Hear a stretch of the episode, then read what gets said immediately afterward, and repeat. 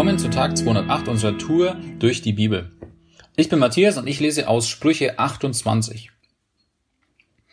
Es ist besser, arm und ehrlich zu sein, als reich und unehrlich. Wer seine Sünden verheimlicht, dem wird es nicht gut gehen. Aber wenn er sie bekennt und davon lässt, wird er Barmherzigkeit finden. Ein zuverlässiger Mensch wird reichen Lohn erhalten.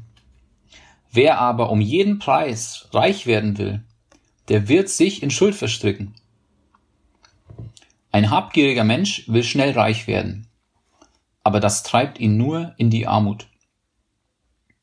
Am Ende schätzen die Menschen Ehrlichkeit mehr als Schmeichelei. Habgier führt zu Streit. Gottvertrauen führt zu Wohlstand. Wer dem Armen gibt, dem wird es an nichts fehlen. Wer aber die Augen vor der Armut verschließt, wird verflucht sein.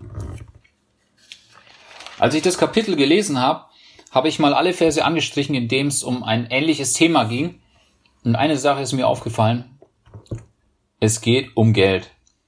Ganz viel ist hier die Rede vom Thema Geld. Wie gehe ich mit Geld um? Was macht Geld mit mir? Was mache ich mit Geld?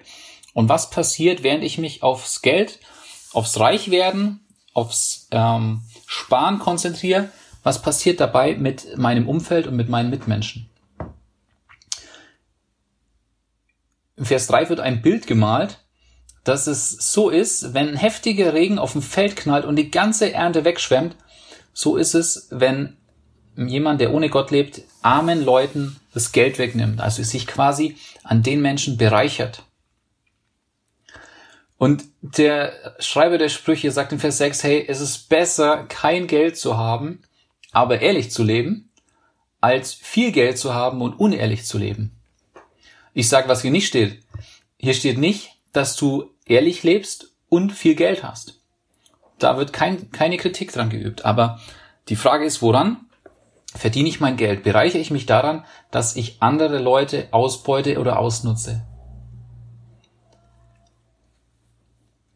Jemand, der viel Geld hat, glaubt, dass er sehr schlau sei. Ist, was Vers 11 sagt. Ich muss, glaube ich, aufpassen, dass ich meine finanzielle Unabhängigkeit nicht damit in Verbindung bringe, dass es daran liegt, dass ich so clever und schlau bin. Vers 20 sagt, dass Menschen, die nur hinter dem Geld her sind und unbedingt reich werden wollen, irgendwann ihr Fett abkriegen. Wenn ich nur versuche, reich zu werden, kann es passieren, dass ich mich in Schuld verstricke, dass ich mich in Dinge reinziehen lasse, die mir zum Verhängnis werden können und die ähm, nicht gut sind. Vers 22 sagt, jemand, der jeden Euro dreimal umdreht, der will unbedingt reich werden. Ja, Leute, die geizig sind und sich jeden Cent genau angucken, sind nicht unbedingt immer die, die nicht viel Geld haben, sondern manche, die gerade unbedingt viel Geld haben wollen. Und das Witzige ist an der Stelle, dass bei mir steht, dass er eigentlich immer ärmer wird, umso mehr er daran arbeitet, reich zu sein. Vers 24 sagt, hey, Leute, die ihre Eltern beklauen, das sind Leute, die, äh, die kann man unter die Verbrecher zählen.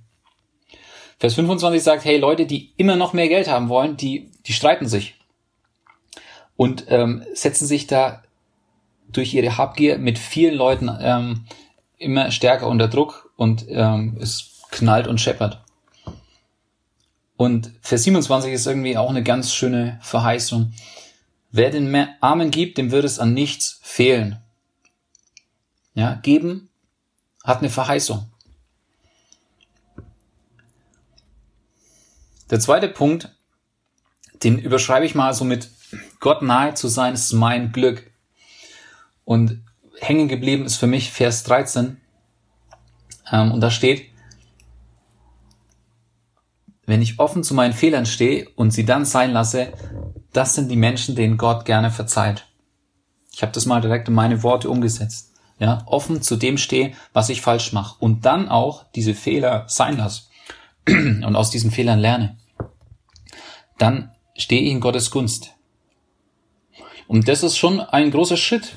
Erstens überhaupt zuzugeben, dass ich Fehler mache und dann auch konkrete Fehler zu benennen ja, heißt manchmal, dass ich das offenlegen muss vor anderen, dass es irgendwie auch peinlich ist und dass ich vielleicht auch Schritte auf Menschen zugehen muss, an denen ich schuldig geworden bin. Aber die Verheißung ist, hey, Gott verzeiht diesen Menschen gern. Mein dritter Punkt ähm, sind zwei Dinge. Ich liebe diese zwei Dinge. Treue und Wahrhaftigkeit. Und in Vers 20 lesen wir, hey, ein zuverlässiger Mensch wird reichen Lohn erhalten. Ja, dieser zuverlässige Mann, es wird an anderer Stelle übersetzt mit ein treuer Mann wird viel gesegnet. Hey, bist du einer, der erlebt hat, wie, dass sich Treue bezahlt macht? Als ich früher in die Jungschar gegangen bin als Kind, so eine Jugendgruppe, in der wir was auf der Bibel gehört haben, Lieder gesungen haben, Spiele gespielt haben. Es war echt immer eine richtig coole Zeit. Und am Ende wurden die treuesten Jungschaler ähm, ausgezeichnet. Die haben eine Urkunde bekommen und meistens ein richtig wertvolles Geschenk. Und in den Stellen gucke ich jetzt zurück und denke mir, wie cool ist das, dass Treue in dieser kleinen Sache schon so belohnt wurde. Und darauf liegt großer Wert auf der Treue. Und der zweite Punkt, Vers 23, hier wird was von Wahrhaftigkeit gesagt. Und da steht, am Ende schätzen die Menschen Ehrlichkeit mehr als Schmeichelei. Das heißt, hey, ähm, sagst du den Leuten nur das, was sie hören wollen? Und bist vielleicht dabei sogar unehrlich und heuchelst ihnen was vor? Oder bist du der, der jemanden auch mal was sagt, was gesagt werden muss? Der Ton ist natürlich was, da muss ich mir immer selber überlegen, wie ich den anschlag und wie ich die Sache auf den Punkt bringe. Aber wenn ich merke, hey, ich muss jetzt meinen Mund aufmachen, das muss gesagt werden, dann will ich das auch machen. Denn am Ende, hier heißt es, Kritik ist besser als Heuchelei. Denn am Ende schätzen die Menschen Ehrlichkeit mehr als Schmeichelei. Ich würde sagen, heute ist ein guter Tag für einen guten Tag. Lass sein Wort in deinem Alltag praktisch werden.